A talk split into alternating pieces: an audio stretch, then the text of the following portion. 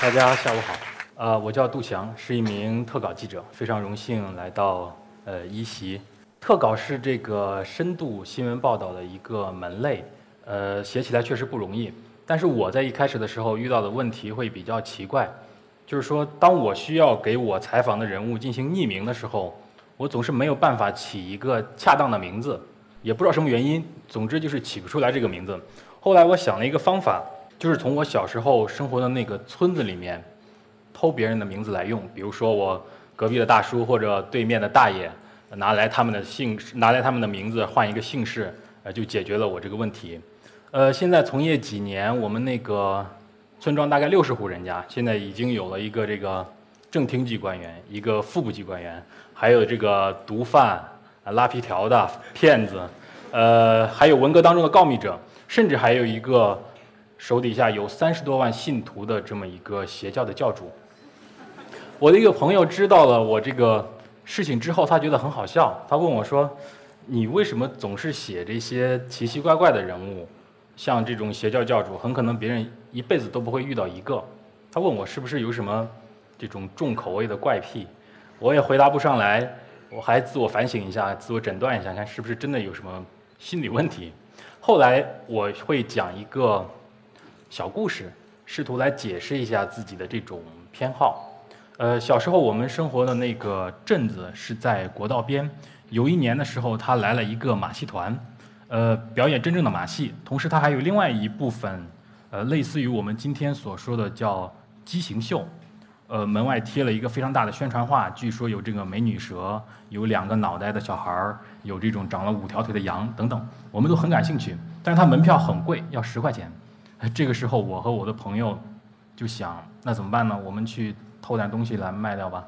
然后就在小镇里面转，把别人那种废弃的火炉啊什么偷偷抬掉废品站去卖掉。最后还是不够。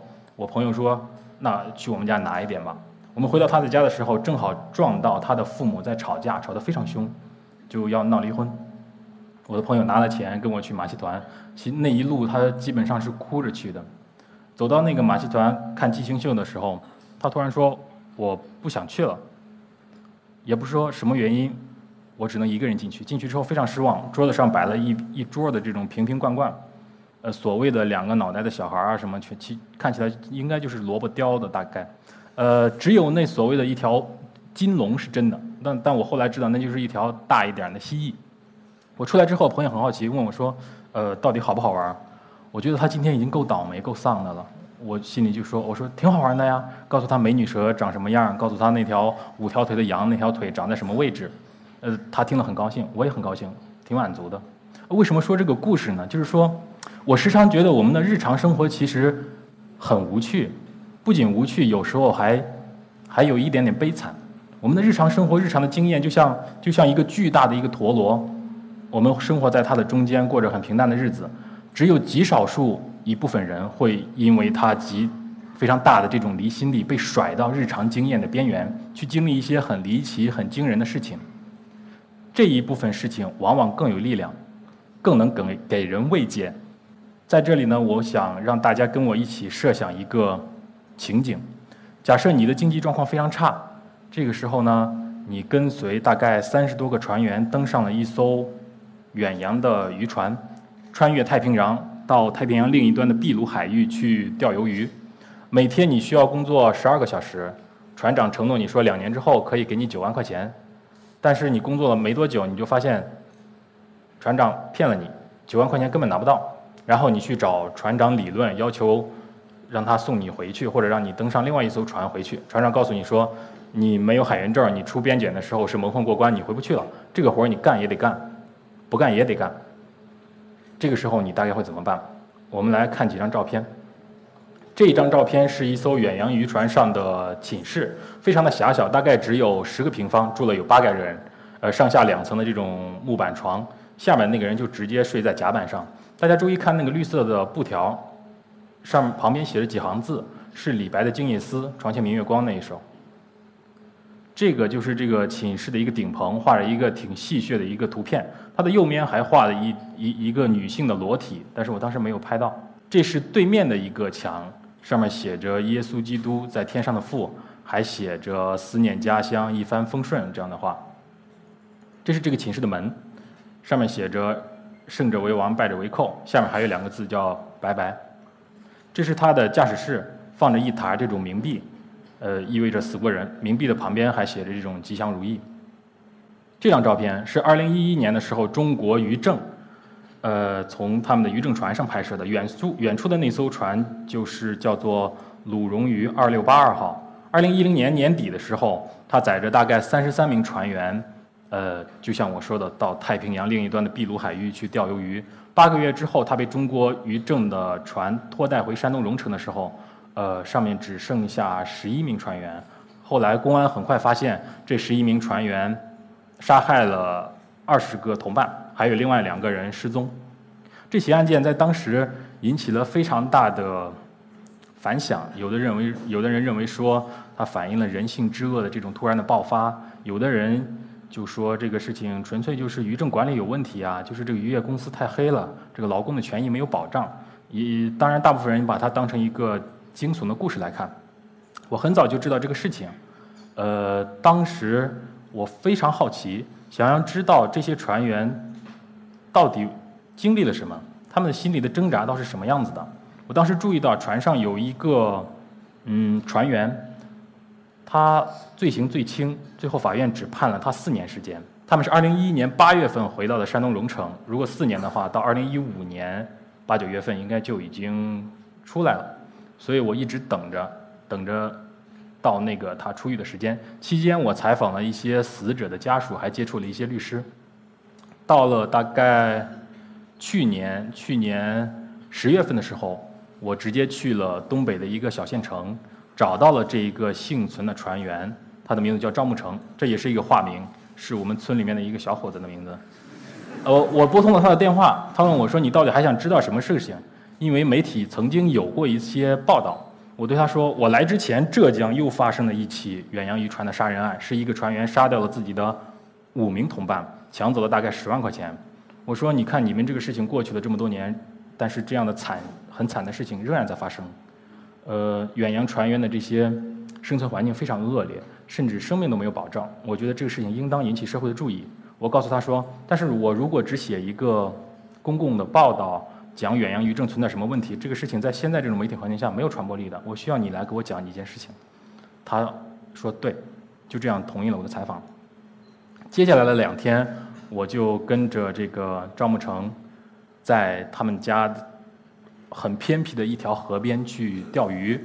他去烧烤，去见朋友，我全都跟着。前两天我并不急于采访，想要跟他建立一种初步的这种信任感。接下来的大概有十多天，他陆陆续续向我讲述了船上发生的事情。呃，船上死亡二十人，失踪两个人，大的杀戮事杀戮事件总共是有四次。第一次的时候，有一个叫做刘贵铎的船员，他就是后来成为杀人团伙的一个头目。他所面临的处境就是我刚刚请你们假设的这么一个处境。船长告诉他说：“你回不去了，这个活儿你必须干。”但是刘贵铎他的个性不是船长以为的那样。刘贵铎私下开始串联船员，想要劫船回家。那天晚上，他们把船长控制在船长室里面，已经开始返航。这个时候，船上有一个厨师提着一把刀，说要去解救船长，结果被刘贵铎一伙杀害，扔到了海里。第二次的时候，离第一次杀人大概有十多天。刘贵铎听到一些风声，他认为船长一派的人要把自己绑起来，回到岸上之后向公司去邀功。他决定先下手。在一天晚上，用高音喇叭做这种演示，一次性杀掉了船长一派大概九个人，这是第二次。第三次的时候，呃，刘贵铎清理船长一派人的时候，有几个来自内蒙古的帮手，他们见识了刘贵铎的残暴之后，认为说他只打算带着几个黑龙江的老乡逃亡日本，其余的人全部杀掉。他们也想要先下手。这个时候，经历了一次告密，刘贵铎得知了他们的计划，他。安排了一连串的这种计谋，最终杀害掉了内蒙古的六名船员。这是第三次，第四次的时候，到这个时候，其实还有一些船员并没有杀人，并没有沾血，他们想要制造一些混乱逃跑。他们把这艘渔船海底的那个总阀打开，渔船开始下沉，他们做好了木筏，木筏也下了水，总共有四名船员上了这艘木筏。但是非常非常不幸的是，这艘木筏被海流一冲又回来了，而且不偏不倚就撞上了撞上了这艘渔船。除了只有有一个人被他们捞上来之外，另外三个人全部被船上的那种铁坠砸得满身都是血，漂在海里面。呃，赵慕成告诉我说，这些人肯定活不了，因为呃鲨鱼来得很快，而且国产的那种救生衣不太好使，四五个小时就会下沉。捞上来这个人站在船上，这个时候刘贵夺发现赵慕成还没有杀人，还没有杀，还没有沾血，于是命令他把这个人从船上推了下去。这个事情太过惊悚了。赵慕成有的时候他是记不清楚细节的，比如说这个人推下去，他说：“我记得我绑了用绳子绑了他的手，但是有没有绑他的脚我不记得了。我问了很多遍，他都说不记得了，我断片了。我理解可能是因为心里当时极度的恐惧、紧张，所以这些事情都都已经说不上来。我在赵慕成的那个小县城待了大概十多天，每天跟上班一样。”他固定的一个点到我所在的那个宾馆，我买两包好烟，然后一边抽烟一边听他讲故事。呃，他其实呃受教育程度程度不高，他的这种感受力还有这种表达能力其实都一般。很多时候我需要去帮助他回忆，激发他的这种表达。比如说，他告诉我杀船长一派的时候，刘贵夺呃拿着刀从外面走了进来，他自己当时躺在船上床上，我会告诉他说你。我会问他：你怎么躺在床上？你是平躺着、侧躺着，还是一只手撑着？你看到刘贵德进来的时候，他是什么样？他怎么进来的？他拿着刀怎么拿的？他怎么说的话？好，他告诉我说，刘贵德进来了，看到二副躺在地上，他满脸带笑的说：“哟，这不二副吗？怎么躺地下了呀？”然后说一句话，捅他一刀：“哎，你怎么流血了呀？”又捅一刀：“你肠子都流出来了。”再捅一刀。就是这样非常惊悚的情节，然后我会问他说：“那你躺在床上，从你的角度你看过去，大概发生了什么？”他就会跟我描述说：“有灯，有这个床架，床架上绑着行李，我的一部分视线被挡住了。”所以我盘问的非常的仔细。我要想象这里有一个空间，我站在刘慧铎的、站在赵慕成的这个角度，我能看到什么？我补足这个空间的所有的一个画面。问的特别细，所以到后来的时候，赵慕成其实很厌烦，他觉得这个事情我已经说了好多遍了，为什么你还要问？但是没有办法，因为我们写特稿，它需要非常细的这种细节，我必须像这样盘问，才能够得到，才能达到我所我我的这个标准。赵慕成还告诉我一个细节，是后来他们在看守所的时候，这个刘贵夺否认了所有的自己的罪名，而且撺掇自己同监的同监的一个人要一起逃跑，结果被这个人告密，他在监狱里面。从此就被四肢固定在床板上，固定了大概有就就一直固定到他执行死刑。呃，今年春节，呃，今年春天他刚执行了死刑。赵木成告诉我说，他经过刘贵多的牢房的时候，刘贵多看到他过来，然后又带着那种很恐怖的笑容，用手指了一个枪的姿势，拿到脑袋这里点了一个枪毙这么一个姿势。他看到他的那种表情的时候，又回想起了他杀害二副王永波时候那种非常惊悚的画面。他也经常给我评价这个刘贵夺，他说他跟他们这些人不一样，比他们成熟，很有城府，像是因为什么事儿藏在这艘船上似的。这句话让我印象非常深刻。船上藏着这么一个像刘贵夺这么一个杀人魔王，船员们肯定要面临一种非常严酷的选择，给自己找一条生路。呃，张木成告诉我，有一个叫崔勇的船员，跟他关系不错。在杀戮发发生之后，这个崔勇非常的害怕，他就说：“要不我们加入他们的杀人团伙吧？呃，不管说有什么事儿，这个事儿能往后靠就往后靠，等我们上了岸之后再说。”所以等到刘贵夺清除内蒙一派的时候，崔勇充当了杀手的这种角色，他用刀一刀一刀的捅进对方的这种身体，看到对方流血，很兴奋，把血抹在自己的脸上，然后大喊着说：“我沾血了，我沾血了！”就就。精神他已经到他的恐怖，他的这种想要活下来的欲望已经强烈到了这种的地步。呃，很多船员像崔勇一样选择去杀人，没杀人呢就死掉了。但是赵慕成他活了下来，而且只判了最轻的罪行，只有四年。这个事情很奇怪。后来我报道发出来之后，很多评论都认为这个事情很奇怪。呃，而且这个是这个直接导致我后来采访有一些进行不下去。呃，最后到大概两三天的时候，我一直给张木成打电话，他都不接。我再问的时候，他说：“我家人知道你在采访我，他们不愿意，他们认为你是假记者。”然后告诉我说：“呃，我理解，他们家人觉得张木成杀了人，却只判了四年时间，太轻了。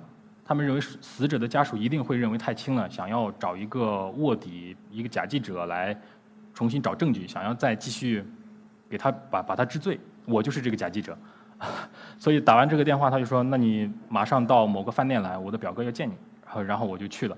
到饭店坐下来之后，有四五个壮汉哐当坐下。”呃，他不跟我说，我就知道他所说那个表哥是哪一个。这这里长一撮黑毛，看起来很像黑社会的那种。他们认为我是假记者，然后就要开始开始考我关于媒体这种知识，想要戳穿我嘛。但是呢，他其实自己也没有多少媒体的知识，他憋了半天跟我说：“嗯，这个男人装扮的不错。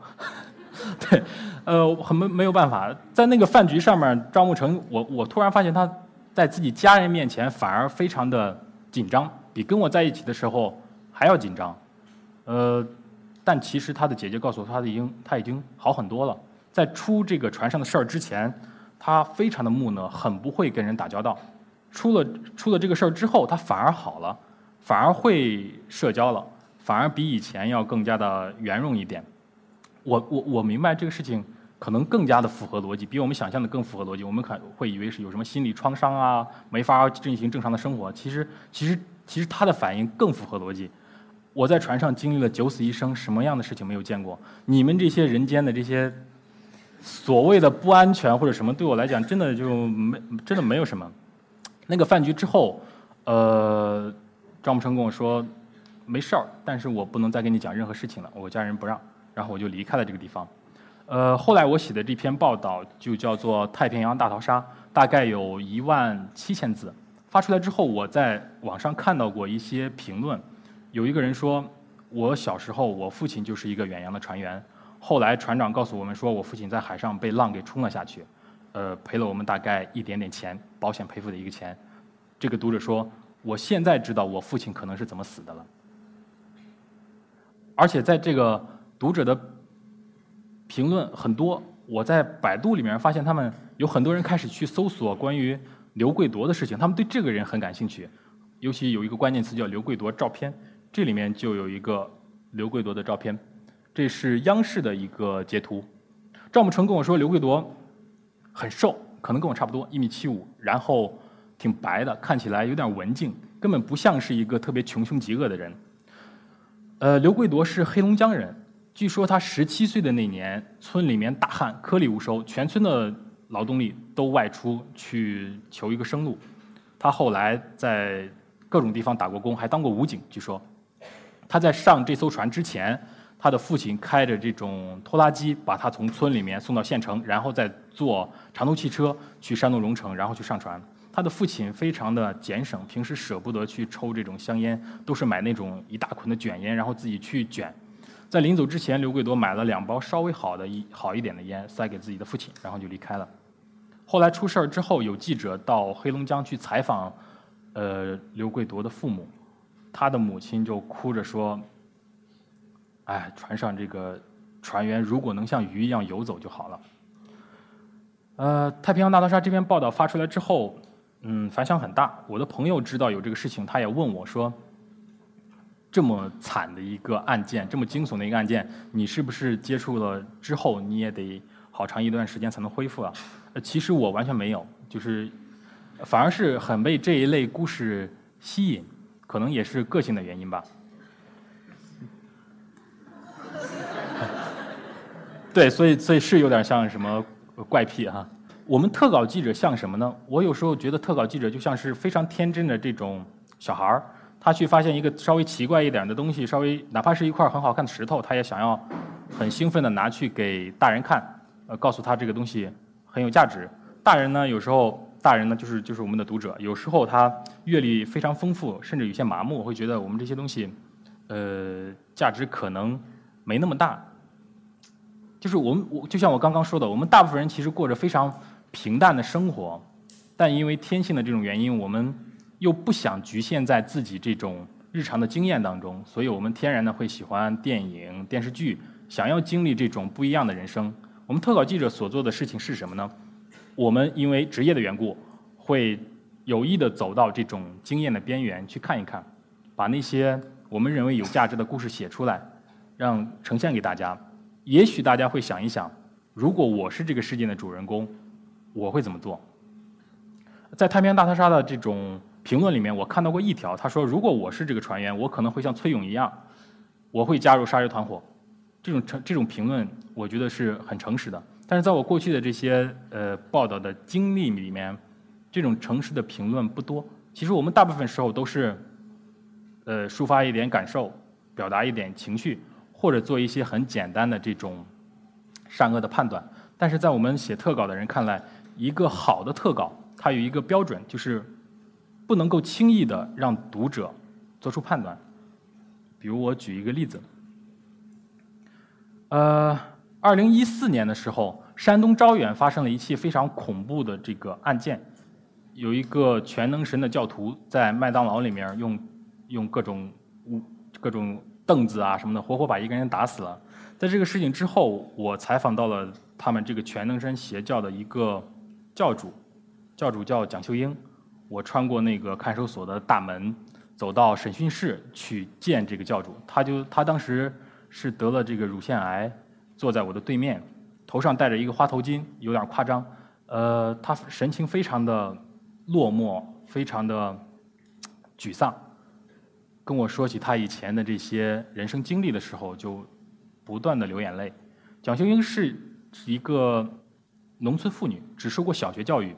到她三十岁的时候，她的丈夫抛弃了她和她的两个孩子，在另外在外面重新又组建了一个家庭。有一年春节，蒋秀英和自己的两个孩子待在家里面，孩子吵闹着说：“妈妈，我们要吃糖。”但是家里实在没有钱，连糖都买不起。她这个时候就把自己家的大门锁掉，这样亲戚不会来拜访，他们也不必去拜访别人，能够省一些钱。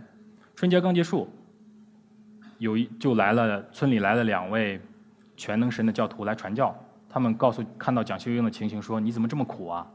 呃，神来解救我们了。”蒋秀英哭着说：“神在哪里？神究竟在哪里？”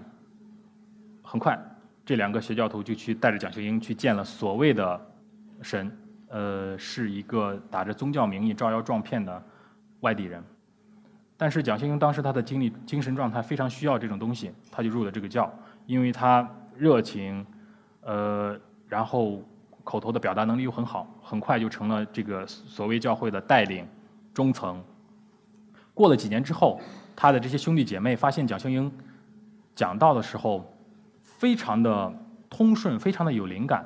他们认为说，一个小学教育的人怎么能够讲得这么好呢？在他们的逻辑里面，他们认为说是神通过这具肉身在做工，然后很快就朝他跪拜，把他推举为女基督。呃，我看过一个视频，蒋秀英跟。很多他手下的这种信众坐在一个饭店的呃包房里面，也还是戴着那个很夸张的花头巾。他先是寒暄几句，然后突然换了一种语调，就开始就假装是神的声音，开始给他们讲道。呃，确实不太一样。比如他会说：“人世间是你们的客旅，神叫你们厌弃他，等等这一类话。”我也觉得不会是一个小学文化的人会讲出来的。等他讲到比较好。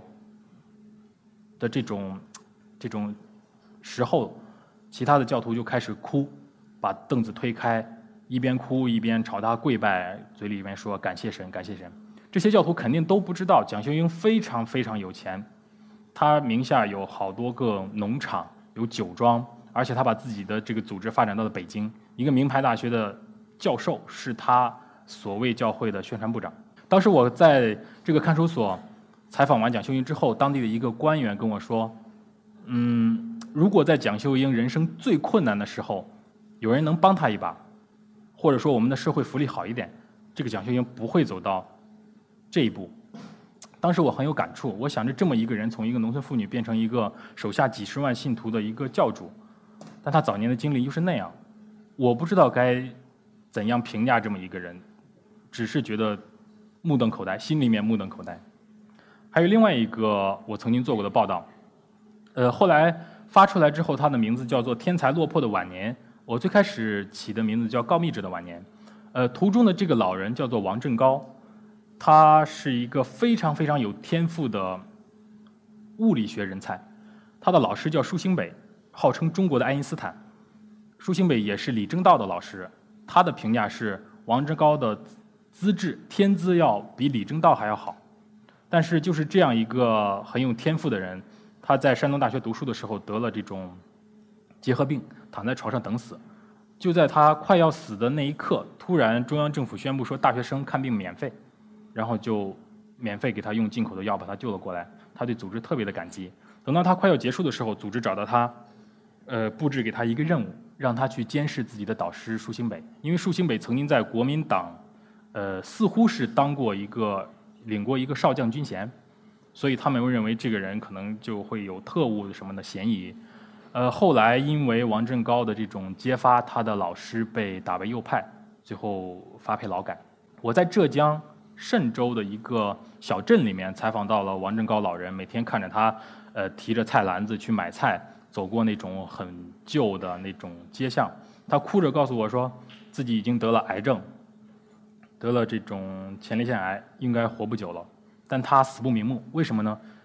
因为原先他们班里面成绩最差、经常得零分的一个学生，现在已经评上了正教授，而他自己却因为多病，因为曾经的这种所谓秘密的工作，在副教授的这个职位上退了休，他就说。